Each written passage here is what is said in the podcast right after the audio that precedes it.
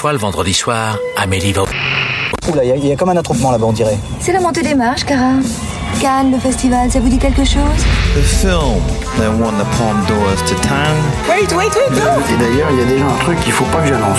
Après toutes ces années de métier, ça me fait toujours un petit frisson. Peut-être je vais me voter Le Pen après ça. Madame, je ne n'écrirai rien sur ce film, c'est une merde. Vous le savez, respecter cela. Nous ne sommes responsables de rien, nous nous excusons d'avance. Bienvenue dans Pardon le cinéma, jour 3 en direct du Festival de Cannes. On vous débriefe toute l'actu du festival et des films qui s'y trouvent. Et aujourd'hui, autour de la table, putain, on n'a pas été nombreux comme ça depuis extrêmement longtemps. Bonjour tout le monde, je fais le tour de table rapidement. Bonjour Simon. Bonjour. Bonjour Arthur. Bonjour. Bonjour Sophie. Salut. Bonjour Alexis. Salut Victor. Et mon dieu, est-ce Marc Moquin? Bébé. Ouais. Bonjour Marc. Bonjour. Comment ça va? Il y, y a des gens qui se demandaient si tu étais encore vivant. Est-ce que tu es toujours vivant? Non, en fait, vous avez, vous avez engagé un acteur pour me remplacer. En fait, je suis Sylvain Rio, mais qui joue le rôle de euh, Marc Marc, Moquin, euh, Marc. C'est terrible. On est Marc que- Coquin, c'est moi. Oh, très bien. Allez, Marc Coquin, on parle là-dessus. Aujourd'hui, il y a trop de films, donc on- il va falloir qu'on rush un petit peu si on veut pas vous faire une émission qui dure 2000 ans. On vous parle de la femme de Tchaïkovski, de Kirill Serebrennikov en compétition et des huit montagnes, lui aussi en compétition. On vous parlera aussi de Tirailleurs qui a fait l'ouverture de Un certain regard, de God's Qui était à la quinzaine ce matin et aussi de Top Gun Maverick puisque Tom Cruise a fait voler des gros avions hier soir. La patrouille française a fait euh, des bleus, blancs, rouges dans le ciel avec des gros avions. C'était très rigolo. On va commencer tout de suite avec la femme de Tchaïkovski, donc qui ouvrait la compétition du Festival de Cannes hier, le retour de Kirill Serebrennikov sur la croisette après Leto et euh, Petrov's Flou. Kirill Serebrennikov qui pour la première fois était présent sur la croisette puisque avant il était assigné à domicile par le gouvernement russe. Autant te dire que il est bien content d'être là. La femme de Tchaïkovski donc qui raconte euh, l'histoire de Antonina Miliukova mariée avec Tchaïkovski, mais qui euh, j'ai pas le résumé sous les yeux donc c'est un peu compliqué. Bref, Globalement, leur mariage s'est pas très bien passé et pendant les deux heures de film, Kirill Serebrennikov va nous montrer un petit peu ce mariage qui se délite avec des faux semblants, avec des problèmes, avec ce genre de choses-là à l'intérieur. Et extrait de bande-annonce. Я сейчас уйду на полчаса. Ты пока оденься, приготовься. Я за тобой заеду. Только не надевай это красное платье свое. М, Терпеть его не могу. Потемнее надень. Петр Ильич, вы сюда садитесь. On l'a tous vu ici et je vais laisser d'abord la parole à Simon. Simon, qu'est-ce que tu as pensé du dernier Kirill Serebrennikov Quelle grosse claque. Alors, sur le papier, quand tu vois le thème, le sujet, euh, ce, cette reconstitution, film en costume, etc., tu peux te dire, oh là là, mon Dieu, euh, est-ce que le petit Kirill ne se serait pas assagi pour nous faire un bon, un, un bon gros pudding canois Mais en fait, non. Déjà, il faut bien voir qu'on est nombreux à avoir le, à avoir connu Serebrennikov, on va dire, avec Leto, puis euh, La fièvre de Petrov, qui ont été ces deux films présentés en compétition, mais il est euh, metteur en scène depuis plus longtemps que ça, et c'est notamment un metteur en scène de théâtre et d'opéra. Et bah donc du coup, euh, quand il va aborder ce sujet qui peut sembler plus académique, il le fait d'une manière radicale, complètement folle, et en détournant puis en faisant exploser complètement le cadre, on va dire, du euh, drame bourgeois, euh, la reconstitution historique. En gros, on va suivre, donc tu le disais, un mariage qui se délite, mais c'est aussi et surtout un film sur l'obsession. Alors, bien évidemment, il y a une dimension, on va dire, féministe, parce qu'on assiste à qu'est-ce qui se passe quand une femme veut faire valoir, ses droits dans un, un empire patriarcal à la fin du 19e siècle, mais surtout, avant ça, il y a un vrai trouble dans le film, dans l'écriture des personnages, qui est que tout le monde est quand même très compliqué à appréhender en termes d'empathie. Et euh, Madame Tchaïkovski, quand bien même à bien des égards elle est une victime, est aussi quelqu'un qui est dans une spirale obsessionnelle, agressive, passablement délirante, qui fait que déjà le film te, te, donne un, un certain défi, toi dans ton positionnement de spectateur. Et puis, et puis, dès les premières images, ce qui saute aux yeux, c'est la photographie, qui est spectrale, étonnante. On est euh, entre un entre une, un espèce de truc très funèbre, euh, comme si on était à l'intérieur d'une épave. Tu vois, on a presque l'impression de voir du limon qui flotte à l'image. C'est à la fois très beau, extrêmement inquiétant. De temps en temps, il y a la lumière du jour qui semble pointer euh, à travers justement toute, ce- toute cette atmosphère vaporeuse. On va découvrir, à mon sens, qu'en réalité, c'est pas tant la lumière du jour que symboliquement et matériellement un incendie, une putrescence qui ne fait que se rapprocher tout le long du film. Et en fait, tout va fonctionner comme ça. C'est d'une d'une intensité picturale, d'une finesse remarquable. Il y a toujours les grands effets de style du metteur en scène de Serebrennikov, ils sont toujours là, mais alors je trouve qu'il débarque toujours à des moments d'une intelligence démentielle et il a un don pour faire des transitions qui deviennent des articulations, alors à la fois qui sont extrêmement tape à l'œil parce que visuellement c'est remarquable, mais quelle intelligence Ça arrive toujours d'une manière à être porteuse de sens et puis il y a des moments, il y a des séquences qui sont des pures pure leçon de dramaturgie et de cinéma. Là encore, je parlais de théâtre. Euh, on dit parfois théâtre filmé pour euh, parler négativement d'un film. Là, faut bien voir théâtre dans le sens quelqu'un qui connaît à la perfection, comment est-ce qu'on pourrait dire, euh, comment utiliser une scène, comment placer les corps. Et donc, quand tout d'un coup, il va te refaire un fondu enchaîné, c'est un fondu enchaîné comme tu n'as jamais vu. Quand il te filme un dialogue à quatre dans une coursive ultra étroite de train, ça devient un espèce de labyrinthe de la claustration et de l'enfermement, un dédale incroyable. Donc tout simplement, immense film, immense prestation de euh, Aloina Mikhailovna qui peut clairement espérer partir avec le prix d'interprétation. Le film mérite totalement le prix de la mise en scène, sinon la Palme d'Or. Sa son seul problème, c'est peut-être d'être présenté au tout début, mais énorme baffe. Moi, j'attendais énormément le, le Kirill Serebrennikov euh, parce que ça fait quand même des années que je répète à quel point je suis un fan de Leto et un fan notamment de la fièvre de Petrov qui avait divisé à l'époque justement parce que moi, ce qui me plaisait justement dans, dans toute la démarche de la fièvre de Petrov, c'était de raconter euh, 80 ans euh, de la de l'histoire russe et de le raconter à travers les traumas d'un seul personnage, à travers ce qu'il y avait dans sa tête. Et donc, c'était anarchique, c'était bordélique, mais ça renforçait toujours le propos de fond de, de Serebrennikov, qui encore une fois avec la femme de Tchaïkovski vient toujours dans son cinéma nous raconter un pan de l'histoire russe, c'est-à-dire à la fois les années 80 dans Leto, à la fois justement bon, un truc plus global dans euh, la fête de Petrov et donc justement la situation d'un certain féminin au début enfin à la fin du 19e siècle en Russie. Donc ça c'est passionnant de le reconstituer là-dedans. Moi j'ai une limite avec le film mais que j'ai des je vais exprimer très rapidement parce que je trouve le film quand même extrêmement brillant à plein d'aspects, c'est le fait que vu qu'il a toute une première partie qui se veut plus stable émotionnellement, en tout cas plus linéaire à plein d'instants, il peut se permettre certaines euh, resurgences de son style mais il est obligé de se calmer, de se mettre parfois en retrait pour, dans un deuxième temps, commencer à véritablement exploser, sortir les chevaux, et là que ça parte vraiment dans ce délire de transition que moi j'adore,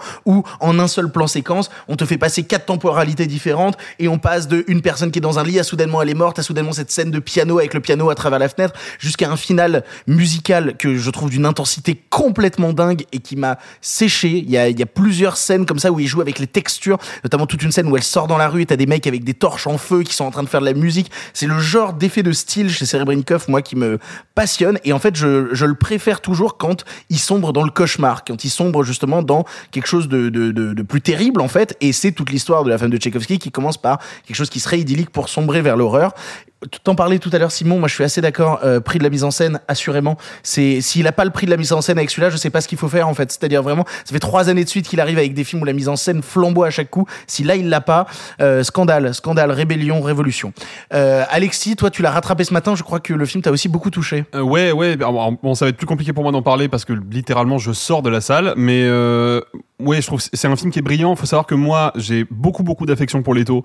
Euh, qu'un film qui arrivait à choper vraiment l'essence de ce de ce qu'est le rock and roll pour la jeunesse, euh, qui plus est dans un pays où euh, ce genre de musique-là est, est pas diffusé sur les ondes massivement. Euh, par contre, la fièvre de Petrov, ah, ça coinçait beaucoup, beaucoup plus. Moi, justement, le côté bordélique, anarchique du film m'apparaissait comme une espèce d'exercice de style un peu vain, un peu creux, qui, moi, m'avait pas du tout touché, qui, au contraire, m'avait rebuté. Donc, j'y allais vraiment très méfiant et en même temps curieux, euh, et j'ai été vraiment, vraiment séduit par le film.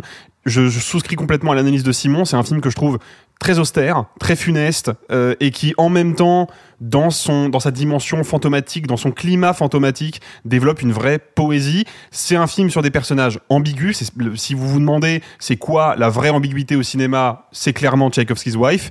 Euh, c'est aussi, il faut le dire, un film qui est difficile d'accès, je trouve, en tout cas personnellement. Plutôt exigeant, voilà. C'est Oui, oui, parce que c'est quand même un film qui dure longtemps, qui développe des, euh, des thématiques assez profondes, assez complexes, et qui va pas le faire avec toujours une clarté euh, linéaire et limpide. C'est pas un film didactique. C'est ça. C'est un film qui va parfois demander au spectateur d'aller lui-même faire l'effort, de creuser sous l'obscurité des personnages. Bah, à- à- de la même manière que la fièvre de Petrov l'était aussi par plein d'aspects. Oui, mais je trouve que la fièvre de Petrov, ça atteignait un tel paroxysme que le film devenait, par moments, de mon point de vue, totalement incompréhensible. C'est-à-dire que je perdais complètement de point- le point de vue du cinéaste, en fait. Et je savais plus ce que j'étais censé conserver des images qu'on me montrait. Là, je sais ce qu'il veut me raconter. Tout du moins, je vois quel est son exercice, quel est le but de son exercice, pénétrer la psyché d'un personnage complexe et essayer de le faire d'une manière un peu différente, hors des sentiers battus. Et oui, je trouve la mise en scène dingue. Il y a de très nombreux plans séquences qui sont en plus extrêmement complexes, mais jamais tape à l'œil, jamais euh, publicitaires. C'est toujours, toujours des plans séquences qui sont très fluides, qui sont, euh, qui sont millimétrés à la perfection. Moi, c'est vraiment un exercice de style que je trouve très intéressant et j'espère moi aussi qu'il repartira avec un prix. Ouais. Sophie, tu étais sortie un peu dubitative, mais je crois que le film a grandi en toi. Alors, j'étais pas dubitative dans le sens, j'ai pas aimé le film, mais ça fait partie de ces films qui se digèrent. Donc, j'avais pas un rejet, c'était déjà ça, parce que le film, en effet, est pas facile à appréhender. Et ce qui m'avait un petit peu désarçonné en sortant, c'est que le film, pour moi, est complètement en deux parties. Euh, le premier, plus clair dans sa narration, et le deuxième, euh, complètement effervescent en termes de mise en scène, euh, mais beaucoup plus simple en termes d'histoire. C'est-à-dire que le premier, c'est une vraie présentation avec des enjeux politiques. Le deuxième, tu tombes dans la psyché du personnage, et c'est étrangement euh, plus simple parce qu'elle est très monolithique. Ça fait partie du propos, mais c'est euh, peut-être un chouïa redondant. C'est ma seule réserve sur le film parce que euh, Premièrement, c'est un film sur le déni. C'est un film sur le déni et c'est très compliqué d'être face à un personnage qui ne voit pas ce que tout le monde voit, les personnages et les spectateurs. Et ça, c'est pas facile à interpréter, à mettre en scène ou à jouer. Et enfin, c'est assez rare parce que pareil, ça a beaucoup euh, bourdonné dans ma tête. C'est un film qui s'appelle La femme de Tchaïkovski et qui ne parle jamais de Tchaïkovski. C'est-à-dire qu'on c'est déjà arrivé hein, qu'on fasse des, euh, des femmes de grands hommes, de grands peintres, de grands politiques, de grands compositeurs, et en fait où elles sont dans l'ombre de leur mari. Lui, en fait, il est une présence fantomatique qu'elle vénère, mais en fait, on, lui, on ne l'idolâtre jamais. On le voit jamais comme un grand compositeur, c'est que des bruits qui nous reviennent. Et ça, c'est plutôt malin, parce que ça place ce personnage féminin au centre du récit, et c'est pour elle qu'on a, qu'on a de l'empathie, et jamais pour lui. Et ça, c'est intéressant. Pour le coup, euh, tu parlais du fait que c'est un film qui traite du déni. Moi, j'aime beaucoup justement comment il traite le déni à travers le fantasme et notamment les scènes de rêverie. Il y a, euh, bah, dès le départ, dès la scène d'intro, il y a quelque chose euh, qui vient, qui touche quasi à l'horrifique dans la première scène. Mais surtout pour moi, dans le dernier acte du film, et encore une fois, on va pas spoiler, on a hâte que vous puissiez le découvrir. il y a une scène de rêverie dans la neige qui est une des scènes les plus terrifiantes du film, vraiment, et qui par sa simplicité vient de saisir et t'emmener dans l'horreur des tréfonds, des fantasmes du personnage qui se complaît encore dans quelque chose qui ne peut pas fonctionner. C'est, waouh, qu'est-ce que c'est brillant! Alors que moi, c'est pour le pareil, hein, elle, est, incroyable cette scène, mais c'est une scène de repas où en fait, euh, je pense pas que ce soit un spoil, où c'est euh, parce qu'il traite beaucoup de l'homosexualité en Russie, où en fait tout est très flamboyant et elle est très éteinte et, euh, c'est magnifique. Mais moi, je préfère cette scène-là à la scène de rêverie dans la neige. Arthur, je crois que toi, t'es celui qui a le plus de réticence sur le film, et encore c'est léger, quoi. Oui, encore c'est léger, c'est juste euh, que je trouve le film effectivement difficile d'accès. Et c'est ma plus grosse limite parce que déjà, moi je pense qu'il faut avoir vu Leto et Petrov Slou pour vraiment apprécier la femme de Tchaïkovski. Ah, il faut pas rentrer dans le cinéma de Serebrennikov avec celui-là. Voilà. Je, je pense que Leto est la porte d'accès la plus simple pour le coup. Sans doute, sans doute. Et je trouve que effectivement, euh, euh, je suis comme là-dessus. Moi, Petrov Slou m'avait un peu laissé de côté parce que je voyais le geste technique très fort, mais il ne me touchait à aucun moment. Là, ce qui m'intéresse, c'est qu'il prend le bloc le plus classique de la Terre, à savoir le biopic dramatique historique, vraiment le, le truc carré de chez carré. Et qui, au fur et à mesure du film, il fait des, ah, un petit détour avec euh, ces petits élans de, euh, de mise en scène, de plan séquence, de transition incroyable. Hop, et ça retourne au classique. Et plus le film avance, et plus ces détours reviennent régulièrement. Et plus ils avancent, et plus le film devient le sien. Là où je trouve, moi je trouve que dans la première partie, le film est vraiment beaucoup plus académique. En ça, le film est quand même assez perturbant. Et il est assez difficile. Moi, je vous cache pas que j'ai piqué un peu du nez au début. Tu vois, j'ai eu un peu du mal à rester concentré en permanence. Des gens piquent du nez pendant les séances à Cannes, je vois, je vois vraiment pas de quoi tu parles. Vraiment, ça ne m'arrive, ça ne m'arrive jamais. Jamais.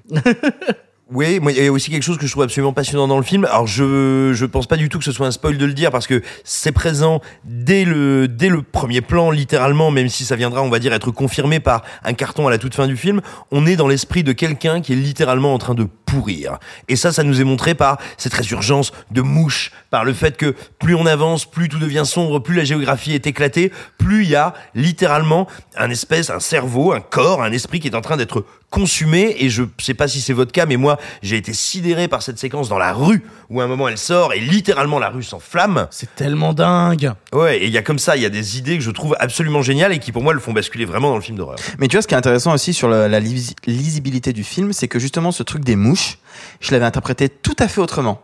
Pour moi, c'était la métaphore de sa place à elle dans la vie de son mari, qui est comme un, truc qui où elle vient se coller comme une mouche à merde. Et il y a plein de choses comme ça où le film commence, on ne connaissait rien du film, et moi la première scène, je l'ai interprétée mais totalement d'une manière différente de ce que veut nous faire faire le réel. Moi, je l'ai pris comme un truc euh, de ce que elle, elle imagine, elle renvoie. Il y a un texte qui arrive qu'au début je ne comprends pas. À la fin, tu dis ah mais oui, d'accord, ok, c'était par rapport à ça. Je trouve que le film est très intelligent, pas facile d'accès, brillamment fait, mais très intelligent. Et s'il a pas la mise en scène, je pense qu'effectivement, euh, interprétation féminine, c'est euh, le strict minimum. S'il n'a pas la mise en scène, Révolution. Vous l'avez compris, on est ultra fan de Madame Tchaïkovski parce que c'est Tchaïkovski's wife, mais en France, je crois qu'il sort sous le titre Madame Tchaïkovski. Donc voilà, euh, vous pourrez le découvrir en salle bientôt, on l'espère. Il y a un autre film qui est arrivé en compétition hier soir à 22h30, un film de 2h30 à 22h30. Merci beaucoup Thierry Frémaux, toujours un planning au poil. Vraiment, on sort à 1h du matin, on n'est pas du tout sur les rotules. Qui est donc Les 8 montagnes. Euh, petit extrait de bande-annonce. Questa montagna non mi ha mai fatto male. Les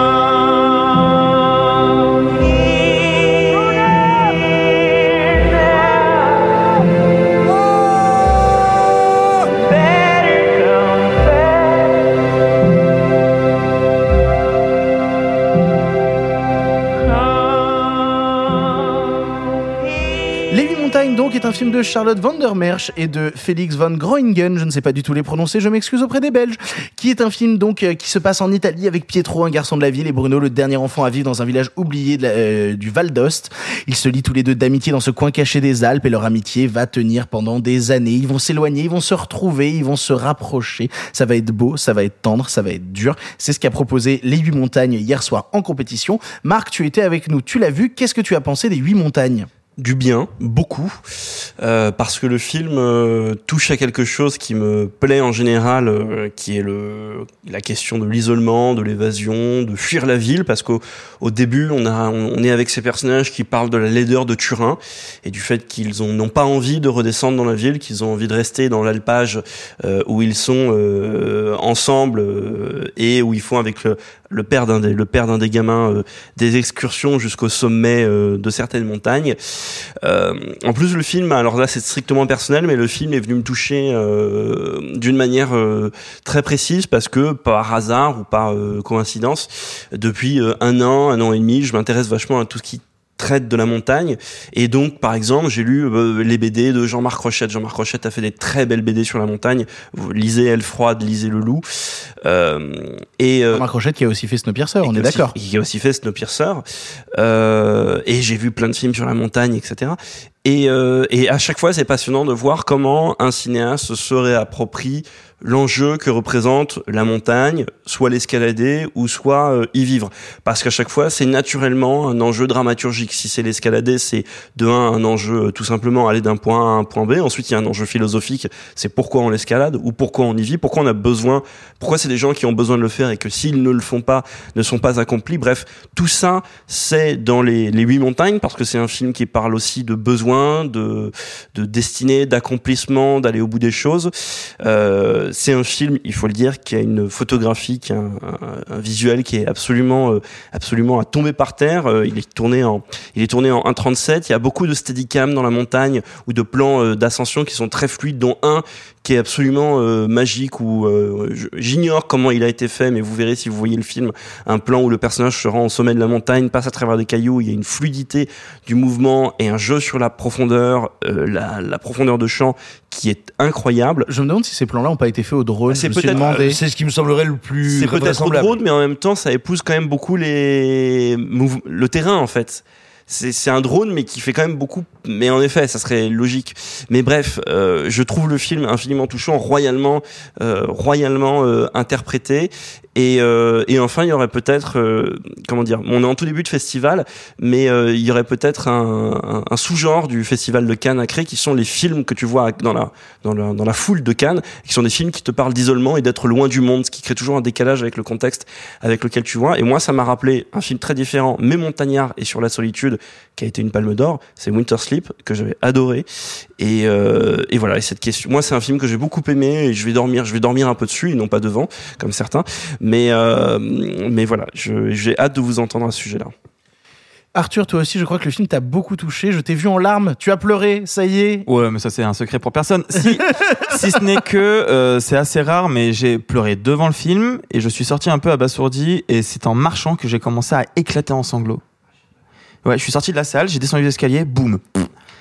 Bye bye. Et euh, je vous ai même pas dit au revoir, je suis parti en disant euh, là, je rentrer chez moi, c'est pas On- on s'est- possible. On s'est dit au revoir, je t'ai croisé, je t'ai fait ça va, Arthur, t'as fait ouais, faut, faut que je rentre là.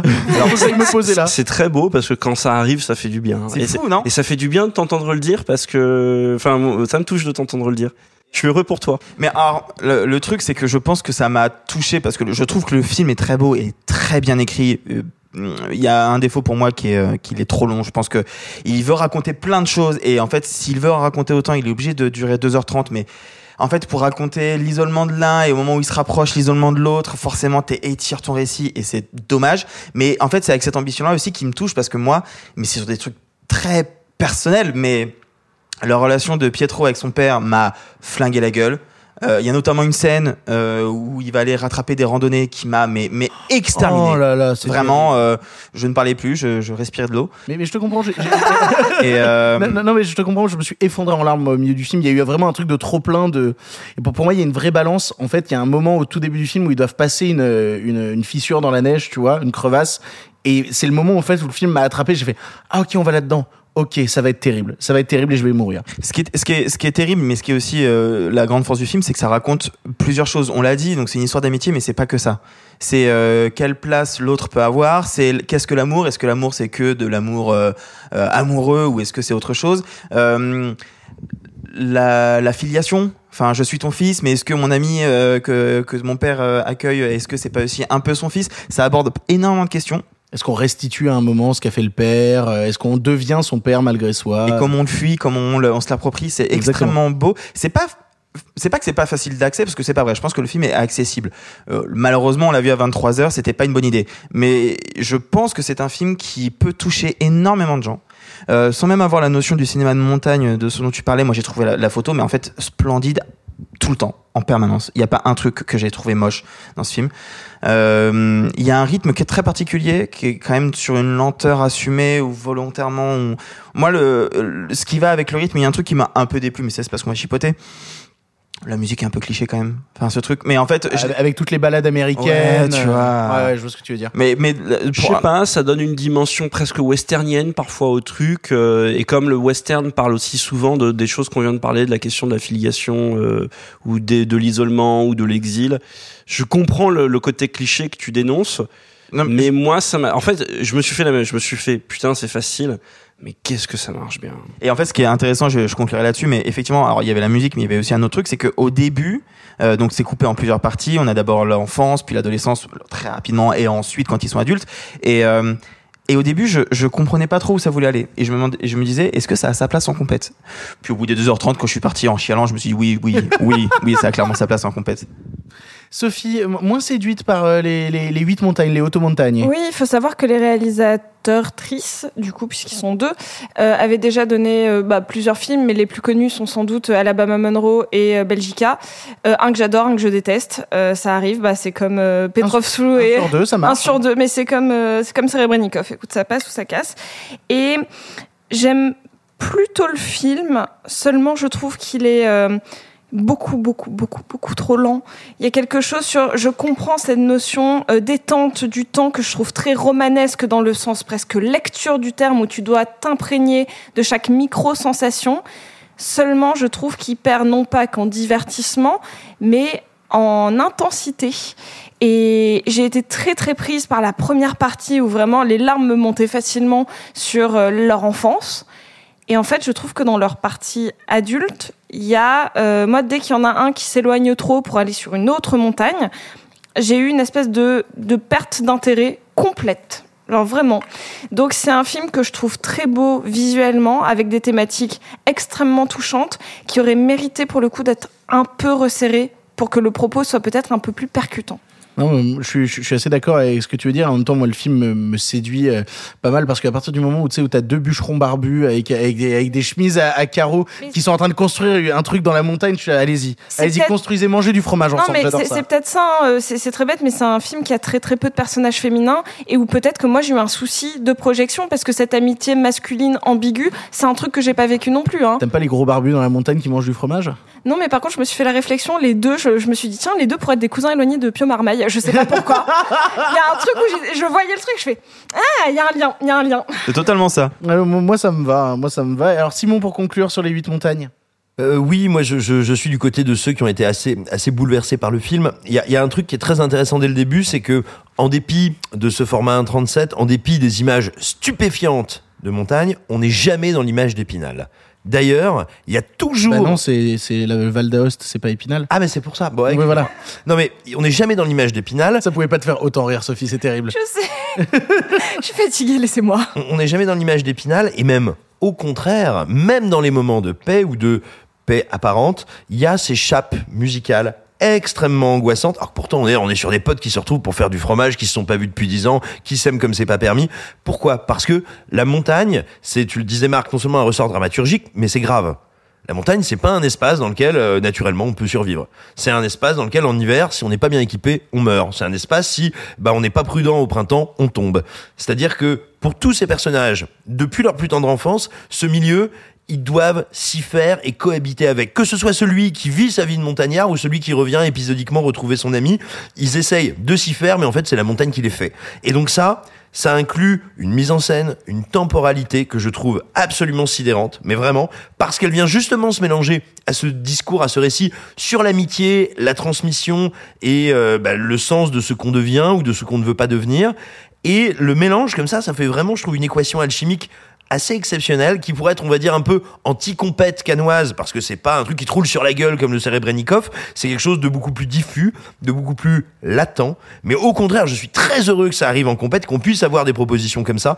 Je trouve que le film est d'une humanité absolument sidérante. Vraiment. Et puis on peut d'ores et déjà l'annoncer, c'est probablement, euh, au-delà de la palme de l'émotion, probablement la palme de la plus belle barbe de fromager.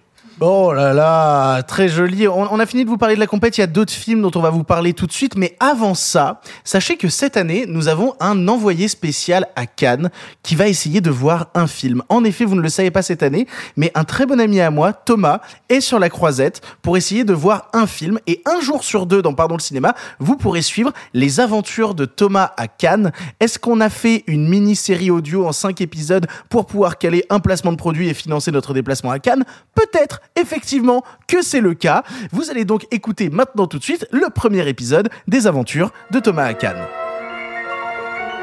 Les aventures de Thomas à Cannes. Épisode 1, 10h30, La Croisette.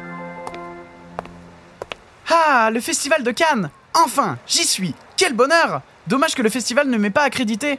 J'étais persuadé que mon média fromage et cinéma avait pourtant un gros potentiel. Pas grave, je suis toujours prêt pour de nouvelles aventures. Tiens-toi bien, Cannes, Thomas arrive et il se chauffe d'un bois qui chauffe très fort. Je réussirai à voir un film ce soir, coûte que coûte. Bon, premier objectif, trouver un costume pour faire le beau sur le tapis rouge.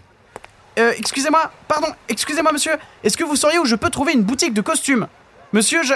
Oh mon dieu Salut gamin. Mais vous êtes David Cronenberg Effectivement, c'est moi David Cronenberg, le fameux réalisateur de Crimes of the Future présenté sur la croisette. Incroyable de vous croiser ici, David Cronenberg Vous aussi, vous cherchez un costume? Un costume? Mais j'ai pas besoin de costume. Je me balade continuellement avec la peau à vif. C'est bien plus simple. C'est quand même pas très propre, David Cronenberg. La vie est trop courte pour être propre, gamin. Il faut parfois savoir se mettre les mains dans le cambouis. Comme dans Titan Qu'est-ce que c'est, Titan C'est comme vous, sauf que c'est copié et ça a reçu une palme d'or. Ah Jamais entendu parler. David Cronenberg, vous êtes sérieux ou est-ce que vous essayez seulement de cacher le fait que vous avez le seum de ne jamais avoir reçu la palme Mais dis donc, petit, qu'est-ce que tu voulais savoir Je suis perdu et je veux m'acheter un costume pour faire la montée des marches. Vous pouvez m'aider? Enfin, pourquoi vouloir partir sur les marches quand tu peux visiter le monde entier? Le monde entier? Mais comment vous faites, David Cronenberg? J'utilise NordVPN. NordVPN? NordVPN. David Cronenberg, j'ai comme l'impression que vous allez me parler de quelque chose qui n'a absolument rien à voir avec notre conversation. Un VPN te permet soit de délocaliser ton IP à l'étranger afin de contourner un blocage géographique, soit de masquer ton IP afin de te protéger sur Internet. Vous êtes en train de faire un placement de produit? Avec plus de 5400 serveurs répartis sur plus de 60 pays, les plus rapides du marché, il vous suffit d'un seul clic pour vous loguer à l'étranger. Et c'est disponible sur votre ordinateur, votre mobile et même votre télévision Android connectée. Mais je suis à Cannes, j'ai pas de télé Si en déplacement à l'étranger vous voulez retrouver vos programmes français favoris, il vous suffit de NordVPN pour vous y rendre virtuellement. J'utilise moi-même NordVPN et je n'ai jamais été déçu. Et en cas de doute, c'est même garanti au remboursé sous 30 jours. David Cronenberg, j'ai vraiment l'impression qu'on s'éloigne du sujet de base. En ce moment, NordVPN propose une offre de moins 62% sur l'abonnement 2 ans. Cela fait seulement 2,77€ par mois. Et en bonus, vous aurez un mois gratuit et une protection anti-menace contre les trackers et les logiciels malveillants. Pour cela, il vous suffit d'utiliser le code promo PARDON sur le site de NordVPN ou tout simplement le lien nordvpn.com slash pardon disponible en description. N'hésitez pas La description Mais j'ai pas besoin de description, moi Tout ce dont j'ai besoin, c'est d'un endroit où je peux acheter un costume Acheter un costume? Oui, acheter un costume Mais fallait le dire plus tôt C'est exactement ce que j'ai fait. Vous préférez que je m'écorche vif pour vous en faire un ou vous voulez vous l'acheter vous-même? Honnêtement, j'ai pas trop le temps pour que vous vous écorchiez. Oh, vous savez, ça me prend que 10 minutes et quelques outils rouillés. Non merci, ça ira. Bon bah, tournez à droite, il y a une boutique au bout de la rue. Merci beaucoup, David Cronenberg. À très vite. Oh là là, quelle chance d'être tombé sur David Cronenberg quand même. Mais avec toutes ces histoires de peau à vif, il m'a presque mis en retard. Vite, j'attrape un costume et ensuite, je m'occupe de me trouver une invitation. Festival de Cannes, j'arrive.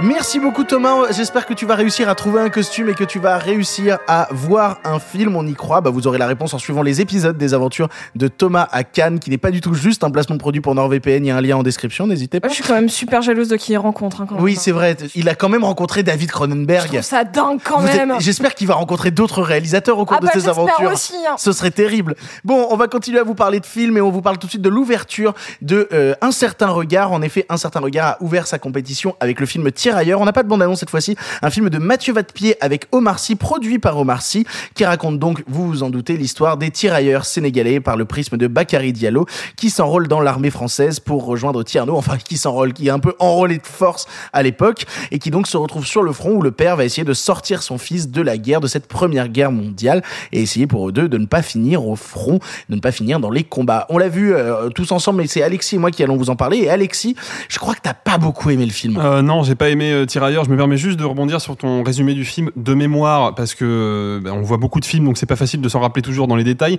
Je crois que le gamin est enrôlé de force et du coup le père s'enrôle pour aller le chercher. Non, mémoire, les ça. deux se font capturer en même temps. voilà, bah, comme en quoi. fait, ils courent ensemble, le fils, il lui dit pars par là-bas, le fils se fait choper et lui il se fait choper. T'as les 20 premières minutes où tu les vois justement Exactement. essayer de fuir et après ils sont Bah, sur le front. Transition parfaite pour moi parce que euh, moi c'est un film que je vais évacuer un truc tout de suite en termes de mise en scène. C'est un film que je trouve pas très intéressant.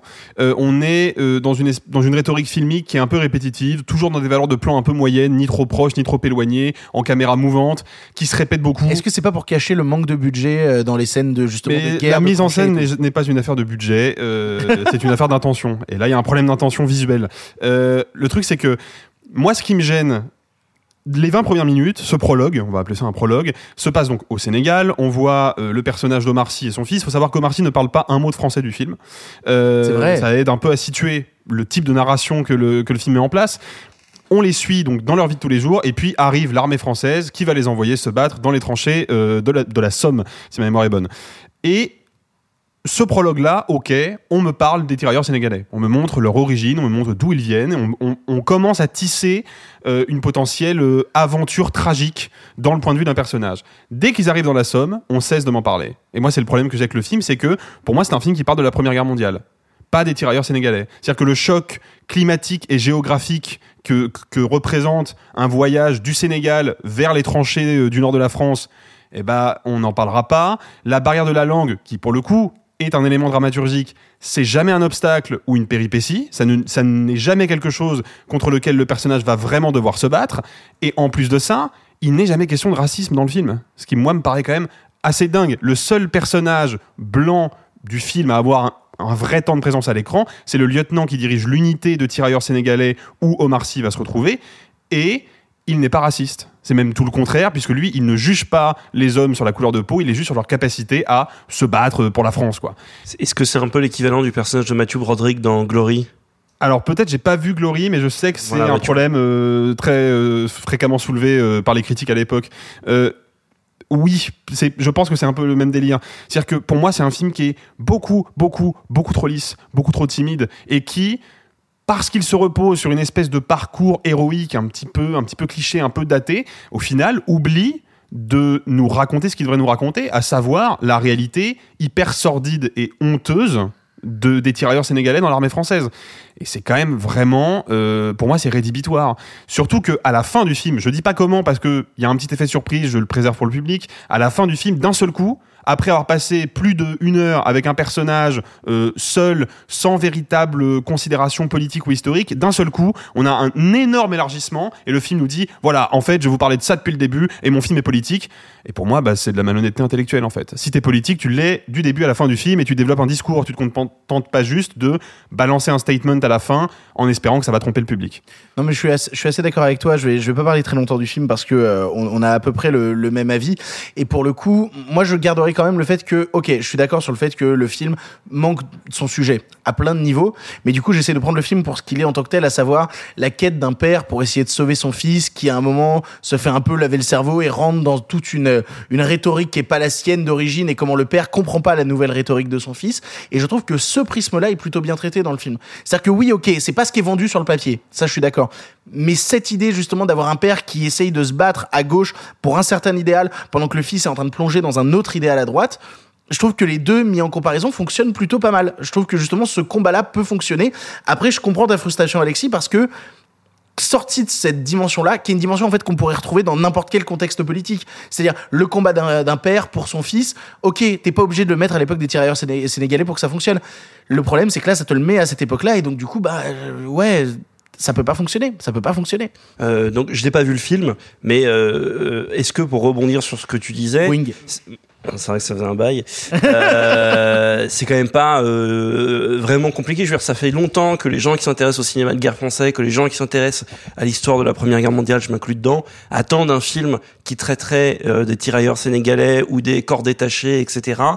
Et euh, enfin, tu vois la perspective. Je voulais aller voir le film, j'ai pas pu, il y avait pas de place. Mais donc de base, le sujet m'intéressait. Et c'est vrai que par rapport à ce que tu m'en dis, ok, la quête d'un père, d'un fils, genre de filiation. Mais est-ce que au-delà du fait que ça soit juste décevant, il n'y a pas un, un problème politique plus profond de dire enfin ce sujet arrive à l'écran et tout ça pour qu'il n'existe pas, si j'en crois, en- Alexis. En, en vrai, en vrai, si, parce que même il y a une scène à un moment où euh, t'as euh, euh, deux justement deux tirailleurs sénégalais qui ont essayé de s'enfuir et on revoit justement le fait qu'ils n'ont pas réussi de s'enfuir et donc tu vois un tirailleur sénégalais pendu à un arbre. Et au moment où il est pendu à l'arbre, il est pendu à côté d'un soldat français qui a essayé de se libérer. Et en fait, le film est toujours dans cette équivalence-là, de jamais traiter à un moment juste la question des tirailleurs sénégalais, mais de toujours mettre justement, via le personnage blanc qui est pas raciste, du coup, ce truc d'égalité en mode on Oui, est a- ensemble. il y a- Il il y, a- il y a vraiment ce truc de on est un corps ensemble, et donc du coup, bah, la question des tirailleurs sénégalais peut pas s'en Il y, a, dégager. il y a un gros acte manqué d'ailleurs dans le film qui me revient en tête. Euh, je, je précise pas quand pour pas euh, pour pas éventer le, la surprise, mais il y a un moment où il y a une bataille à la suite de laquelle plusieurs soldats meurent et on a une cérémonie qui commence et on voit que il y a un cercueil avec un drapeau français, c'est le cercueil d'un soldat blanc et on le décore à titre posthume. Et derrière, il y a tout un régiment de tirailleurs sénégalais. Moi, je vois la scène qui commence et je me dis ah ok, là on va me montrer. Après m'avoir plongé dans les tranchées avec eux, on me montre que ils ont pas les décorations, ils ont pas droit au prestige, ils sont invisibilisés. 15 secondes plus tard, on les décore. Donc là, pour moi, il y a euh, il y a un revirement, il y a un, demi-tour qui, qui est pas possible en fait. Bon, vous l'aurez compris, on n'est pas très convaincu par Tirailleur qui a fait l'ouverture de, Un certain regard. Il y a d'autres films à Un certain regard dont on ira jeter un coup d'œil pour essayer de voir justement si ça nous attire plus. Et euh, notamment, on va partir maintenant du côté de la quinzaine parce qu'à la quinzaine, il y a eu un film A24, un film A24 et Sophie est heureuse, elle fait des grands sourires. Il y a eu le film God's Creature réalisé par Anna Rose Holmer et Sayla Davis. Alors le film n'a pas de bande-annonce et nous raconte l'histoire dans un village de pêcheurs irlandais des mensonges d'une femme pour protéger son fils qui ont un impact dévastateur sur sa communauté, sa famille et elle-même. Sophie et Arthur, bah on l'a vu tous ensemble, mais je vais vous laisser parler. Qui veut commencer sur le film Euh, Arthur est en train d'être mort de rire. Qu'est-ce qui se passe? Non, mais parce que t'as dit que Sophie était ravie d'un film N24 et on était en train de hurler de joie alors que c'était un film qui est terrible. Ah, c'est horrible. c'est clairement pas le film le plus jojo de la Terre, quoi. Non, c'est pas le film A24 le plus joyeux de la sélection, ça c'est sûr. Euh, alors après, il y a Men d'Alex Garland qui arrive aussi en A24. euh, Non, bien qu'il y a des points communs, je pense. Oh, on peut en parler. On peut en parler. Et 24, c'est jamais le pays de la lolerie, quoi. Oui, Non, mais là, c'est le premier de la sélection qui m'a fait pleurer là. Ah, de- c'est le premier euh, canois là qui m'a vraiment euh, fait pleurer longtemps. Bah, vas-y, Sophie, parle-nous-en. Euh, c'est un film que je vais qualifier de très doux dans sa mise en scène, presque naturaliste sur certains aspects, dans le sens où on va dans un premier temps. Pour moi, le film est en trois parties et c'est là qu'on sait. C'est là qu'on s'est un petit peu disputé parce que genre non le film est en deux parties non il est en trois. Pour moi il y a vraiment toute une partie de caractérisation d'ambiance petit village de pêcheurs irlandais euh, euh, usine euh, où il y a que des femmes qui travaillent le poisson. Donc vraiment il y a quelque chose de on va poser un décor on va poser des personnages et on va prendre le temps. Et ensuite revient le fils avec clairement un mensonge. Il a disparu pendant des mois voire des années. On est très flou sur la question. Il dit qu'il allait en Australie mais clairement on comprend que non. Mais on sait pas vraiment ce qu'il a fait où il est allé. Et la mère est tellement baignée d'amour de voir son fils revenir. On sent que c'est en plus que c'est un village qui est dévasté par euh, la mort des pêcheurs qui ne savent pas nager. Enfin vraiment, il y a tout un contexte. J'adore cette histoire, le fait que la tradition, c'est que les pêcheurs les savent pas nager, donc dès qu'ils tombent à l'eau, ils meurent. Et je crois que c'est ça qui me plaît dans le film, c'est cette euh, juxtaposition de petits détails narratifs très intéressants qui font qu'on y croit de ouf. Et euh, on vient à la deux et la troisième partie du film qui est, bon, on est quand même dans une forme de sororité parce qu'en fait les femmes travaillent entre elles, elles se connaissent toutes de génération en génération. Le fils revient et il est euh, accusé de d'agression sexuelle par euh, la meilleure amie de la fille de l'héroïne et s'en vient toute une euh, bah, toute une dernière partie que je compare, enfin que je, j'ai essayé de comparer en tout cas en sortant à We Need to Talk About Kevin, c'est-à-dire bah, ça fait quoi de de ne plus aimer sa progéniture.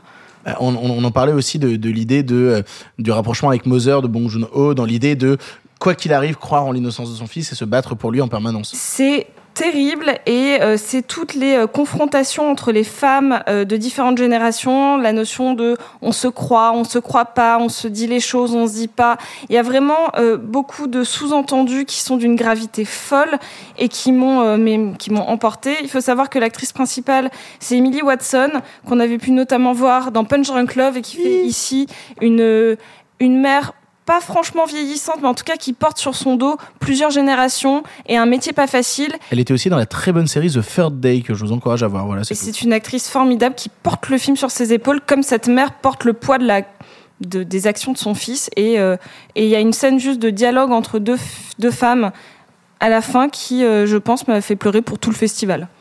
Arthur. Euh, j'ai pas grand chose à dire de plus. Je pense que Sophie a un peu tout dit.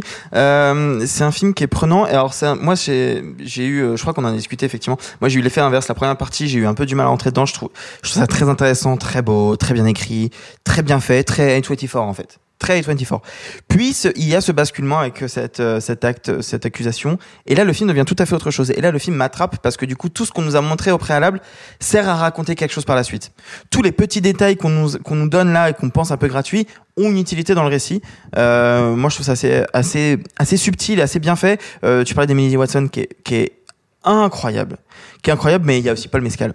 Paul Mescal que je sais beaucoup de gens adorent pour euh, Normal People, mais et, euh, et si pour The Lost Daughter, mais euh, qui est assez glaçant et je trouve qu'il y a beaucoup d'intelligence dans la mise en scène, dans la manière de nous montrer les choses ou de ne pas montrer les choses. Il y a vraiment un parti pris qui est évident, c'est qu'on suit la mer. On suit la mer, on ne voit que la mer. Mais quand on voit Paul euh, Mescal, il est très près, mais on ne voit jamais ce qu'il ressent, on voit jamais ce qu'il y a dans sa tête. On ne comprend pas ce qui se passe à l'intérieur de lui. Non, c'est juste que c'est en plus un film qui met vraiment un distinguo. C'est un film écrit, réalisé par deux femmes. Et il y a toujours un distinguo en mode les femmes parlent beaucoup et euh, il y a plein de sous-entendus, mais en tout cas, il y a une vraie communication entre elles. Et quand ce personnage arrive, on a l'impression qu'il absorbe toutes les pensées des gens et que lui, c'est un espèce de mur de glace. C'est assez fou en termes de jeu, je trouve. Et puis il y a, y a aussi ce, l'évolution du personnage de la mère que je trouve vraiment malin parce que vraiment de scène en scène, on voit l'amour et le désamour s'installer. Je trouve ça hyper bien fait. Euh, on l'a vu ce matin, on l'a vu à, à 8h30 pour rien vous, pour pas vous mentir. Donc euh, c'est encore très frais. Je pense que c'est un film qui mérite d'être euh, un peu réfléchi, un peu digéré, d'en discuter plus tard. Euh, c'est pas euh, c'est pas l'immense claque pour moi, euh, mais j'ai aussi pleuré un peu, hein, évidemment, évidemment. Évidemment, Sans déconner. ce serait pas drôle sinon. Bah oui. Euh, Le chialomètre est en marche. J'espère. Oh, le- il faudrait faire un chialomètre de, de Arthur. Combien de larmes Une, deux, trois, quatre larmes.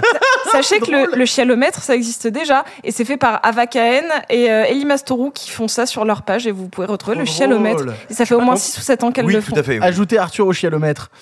Et euh, non, pour, juste pour conclure, j'espère juste que c'est un film qui sera disponible en France parce qu'on sait qu'à 24 c'est compliqué. Je, je le voyais, je sais, ça va jamais sortir. Bah ouais, ça, ça c'est va jamais exactement ce que je me disais. C'est c'est typiquement le genre de film qu'on voit à la quinzaine ou ça aurait pu être un, un film un peu haut du panier de Deauville, en gros. Voilà. Merci Arthur et Sophie. Il reste un dernier film et ce dernier film, c'était le gros événement hier soir avec ses avions de chasse, forcément, parce que Tom Cruise était sur la croisette. Il revenait 36 ans après être venu pour le premier Top Gun. Ça y est, il avait pas foutu les pieds sur la croisette et il était là pour nous présenter Top Gun Maverick, la suite. Eh bien, euh, petit extrait de bande-annonce pour vos oreilles.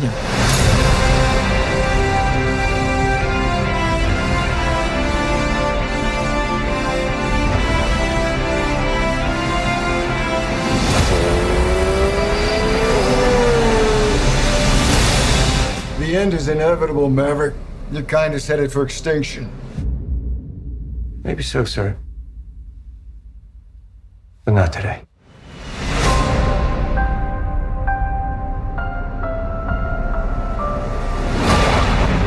Top Gun Maverick, donc, qui est un film de Joseph Kosinski, écrit par Christopher McQuarrie. Voilà, donc forcément le yes man en chef de euh, Tom Cruise est euh, derrière le scénario du film.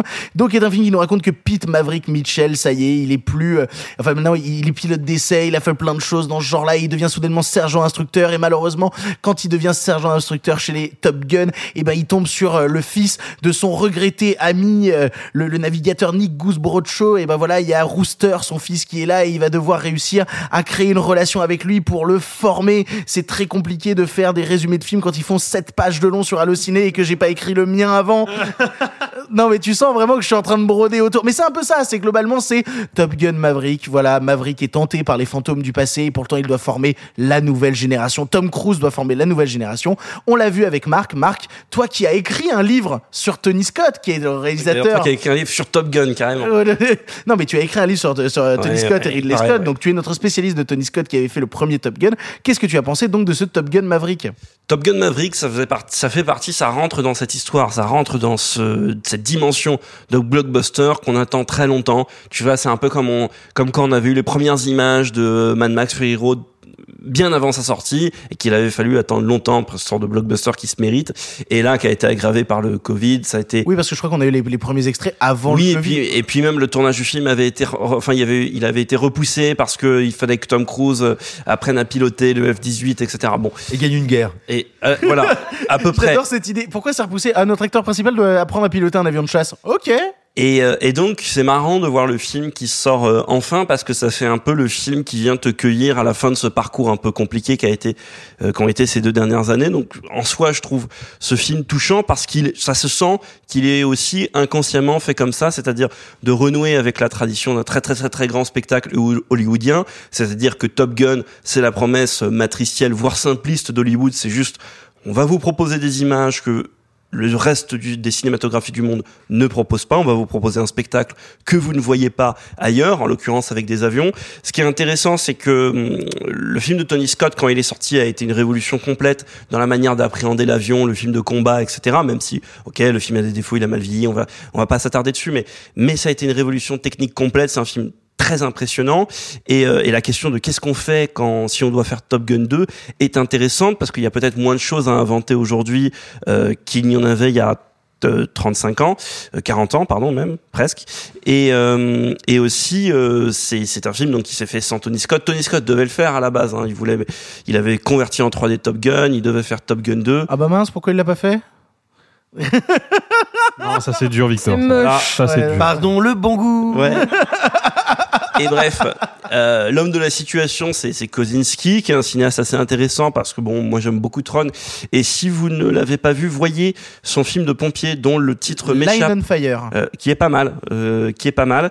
Euh, bref, euh, je reviens sur Top Gun Maverick. Ce qui est très intéressant, c'est qu'est-ce qu'on, comment on fait euh, la suite d'un film redouté comme kitsch, d'un film dans son époque, un pur film de guerre froide, etc. Comment on l'adapte dans un, en, en fait, c'est marrant parce que sans trop en dire, dans un premier temps, il va faire une séquence où il paye son tribut à Tony Scott. Voilà, c'est là. Bah, c'est littéralement du copier-coller. là, Voilà, non, mais c'est c'est la manière de dire bon, allez, ça c'est fait. Dans un second temps, et c'est là où le film devient intéressant, même s'il ne va pas, tout le film ne va pas être ça. Dans un deuxième temps, le film devient l'étoffe des héros. Si vous n'avez pas vu l'étoffe des héros, The Right Stuff, un des 30 plus grands chefs-d'œuvre du cinéma américain. Donc Philippe voyez- Kaufman. Voilà, Philippe Kaufman. Et donc il y a un passage d'étoffe des héros et après ça rebascule sur ce qui est attendu de Top Gun. Maintenant, ça le fait avec euh, euh, une maestria euh, visuelle qui est assez certaine parce que néanmoins, euh, avoir tourné les scènes dans des vrais avions, que ça soit ou non les acteurs qui pilotent, ça ça comment dire ça se voit Euh, et ça en fait pour rebondir sur ce que disait Tom Cruise dans sa dans sa sur rebondir ce que disait Tom Cruise dans sa conférence, enfin sa masterclass. T'as plus l'habitude. hein. T'as vu? Dans sa masterclass hier, Tom Cruise dans sa masterclass hier, il a dit moi je travaille que pour le grand écran. Qui est euh, cette position qui est aujourd'hui un peu radicale à Hollywood, tu vois, de dire euh, et un peu un peu condescendante presque, mais de dire moi je travaille que pour le grand écran, je fais pas de film pour Netflix. Et euh, Top Gun, ça se voit, c'est un film qui est conscient en ce sens-là. Maintenant, et je vais faire très vite, euh, scénaristiquement, c'est sur des rails. euh, Il y a sans doute 20 minutes à couper. Il y a un ensemble de cast qui est pas toujours hyper présent, à part Miles Teller que je trouve plutôt cool. Mais avoir ce Tom Cruise messianique avec ce discours méta euh, de euh, Tom Cruise qui est le dernier cascadeur, euh, euh, toutes les répliques dans le film qui sont toujours très très symboliques sur le fait que ce soit le dernier, c'est la dernière fois, one last ride, etc. Quand est-ce que vous allez vous arrêter? Not today. Euh, je trouve ça, euh, ouais, je trouve ça assez réjouissant. Bah, en, en vrai, pour être honnête avec toi, moi aussi, j'ai pris du, du plaisir devant ce Top Gun Maverick. En fait, ce que je venais chercher globalement devant Top Gun Maverick, c'était des figures impressionnantes avec des avions et des tensions homoérotiques. Et globalement, je l'ai eu. Voilà, quand je regarde Top Gun Maverick, c'est littéralement ce que j'ai eu.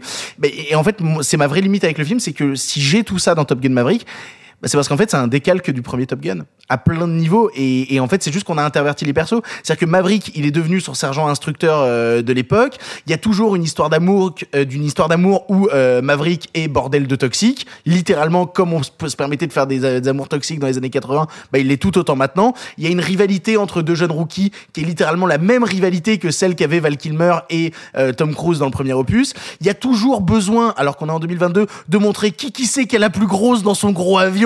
Regardez-moi, voilà, je risque de tuer des gens au passage, mais c'est moi qui est la plus grosse. Et en fait, c'est ça mon problème, c'est que Top Gun Maverick a exactement les mêmes dynamiques de scénario que le premier Top Gun. Et alors, pour le coup, je le disais, c'est écrit par Macari, c'est vraiment le Tom Cruise show. Et si on aime cet aspect de Tom Cruise show, et si on va voir des films pour ça, je pense qu'on peut prendre énormément de plaisir là-dessus. Je pense qu'on peut prendre vraiment beaucoup de plaisir. Et Si on n'aime pas Tom Cruise, faut pas aller voir les films de Tom Cruise. Oui, enfin, non, mais- genre, parce que c'est compliqué oui, là- d'échapper à Tom Cruise dans les films de Tom Cruise. hein. Oui, mais la différence, c'est qu'il y a toujours cette idée de Tom Cruise qui s'efface derrière un rôle ou Tom Cruise qui est au premier plan. Et là, pour moi, Tom Cruise, euh, enfin, Tom Cruise Maverick, j'allais dire, euh, Top Gun Maverick, c'est littéralement Tom Cruise au premier plan continuellement. Et en fait, ce qui m'embête, c'est qu'il y a un moment où dans le est abordé la question de, du fait que le personnage de Tom Cruise Maverick, c'est un vestige du passé. Et en fait, je trouve que c'est pas assez traité. Cette idée que justement, il devrait être le truc en retrait et ensuite euh, dire que c'est un vestige du passé, mais faire ensuite un pur produit, même esthétique, qui vient des années 80, je trouve ça un peu, un peu en décalage. Après, C'est un film anachronique. c'est exactement ça. Alors, reste Mais le plaisir- comme anachronique. Reste le plaisir des grosses cascades en avion qui sont ultra impressionnantes et de Tom Cruise qui cabotine pour essayer de nous faire croire qu'il est hétéro. Et j'adore quand il essaye de faire ça, Tom Cruise. Ça me passionne. Alors on m'a dit qu'il essayait pas trop fort dans ce film. non, mais il, le- il, il essaye et il le fait avec Jennifer Connelly. Ouais. C'est plus que Mais bienvenu. il, a, il a une scène de sexe avec Virginie. Avec, avec Virginie. non, non, avec Jennifer. non. C'est pas ce que je voulais dire. Ah, il Et faut ça couper. dérape. Non, ça va rester évidemment parce que Norman, euh, Norman va le laisser. Euh, non, il a une scène Tom Cruise de, de sexe avec Jennifer Connelly, mais il reste habillé et on les voit quasiment pas s'embrasser. Tu vois, genre. il- Ah oui, du sexe quoi. Ouais. C'est comme ça qu'on fait. Ouais, ouais, Oui, c'est comme ça qu'on ouais. le fait avec Tom Cruise. Non, non, mais pour ça, ça reste sympa et ça reste très impressionnant et on a eu le chance de le voir sur un écran immense, donc ça reste très impressionnant. Après, je peux pas m'empêcher de me dire que bah, c'est comme Top Gun 1 avec exactement les mêmes dynamiques de scénario, donc euh, vous avez 40 ans de retard, les frères. Oui. J'ai une question. J'ai Oui. pas vu Top Gun 1. Est-ce que je regarde Top Gun 1 Est-ce que je regarde Oui. le 2 Est-ce que je Il faut- regarde il les faut deux les Comment deux. je fais? Il Qu'est-ce que je fais? Tu veux qu'on regarde le 1 et le 2 ensemble? Vois le premier au moins à titre de curiosité parce que après c'est mais surtout et euh, vois le premier. En vrai narrativement t'as pas besoin si, si la question c'est est-ce que t'as besoin de voir le premier pour comprendre le 2 non. Euh, maintenant mais, mais après, le film est continuellement en train de référer. oui mais mais c'est- mais comme on est sur Il une y a pas un moment où tu te diras pas, où tu te diras, je comprends pas ce qui se passe. non mais Ah comme, non, on, tu vas comme tout on est sur une narration Mais- on est sur une narration tellement simple que même si tu as pas vu le premier tu comprends les enjeux par rapport au paternel au truc comme ça. Ouais. Maintenant il faut que tu regardes Top Gun après avoir vu Top Gun il faut que tu regardes Jour de tonnerre qui est Oh le même oui. film que Top Gun Mais avec des voitures mais avec des voitures Et pas de scénario. Non, mais- C'est vrai. Non, mais c'est la par contre, je vais te casser les genoux. Non, mais, Mais- c'est pour ça que le film est génial. Nicole Kidman. Mais c'est pour ça que le film est génial pour moi. C'est parce qu'il a, il y a plus de script. Oui, il juste Tom Cruise qui de- conduit les trucs, dis quand même au revoir à tes genoux, mais. C'est ainsi que se termine cette pastille canoise beaucoup trop longue du troisième jour. On a réussi quand même à le rentrer quasiment dans les clous, mais je sais pas combien de temps ça va durer avec les bandes annonces, avec euh, Thomas Hakan et tout. C'est quand même très très long. Ça va, on est tous en forme encore euh, entre le troisième ça jour? va. Jour de rotule, c'est la blague que je voulais faire quand tu as parlé. Vraiment avec du retard, avec de l'écho. Les vannes de Simon avec de l'écho, quoi. On se Bah, il, est dans les, retrouve- il est dans les hautes montagnes. Bah, il est en direct, en direct, euh, voilà. Oh, c'est très très beau. Direct de l'Himalaya. On se retrouve demain pour une nouvelle pastille canoise. Il y aura plein de choses intéressantes dedans, notamment le nouveau James Gray. Saras, on va voir le nouveau James Gray cet après-midi. Que t'allais dire le nouveau James Bond, je me suis dit, oh putain, j'ai loupé un truc. Et oui, mince, j'ai pas pris ma place. On se retrouve du coup demain pour cette nouvelle pastille canoise. Sur ce, merci beaucoup de nous écouter. N'hésitez pas, dans la description, il y a les places pour nous retrouver à la Cigale le 15 juillet. Et sinon, salut, salut les copains. À demain pour de nouvelles aventures. Fin de la retransmission.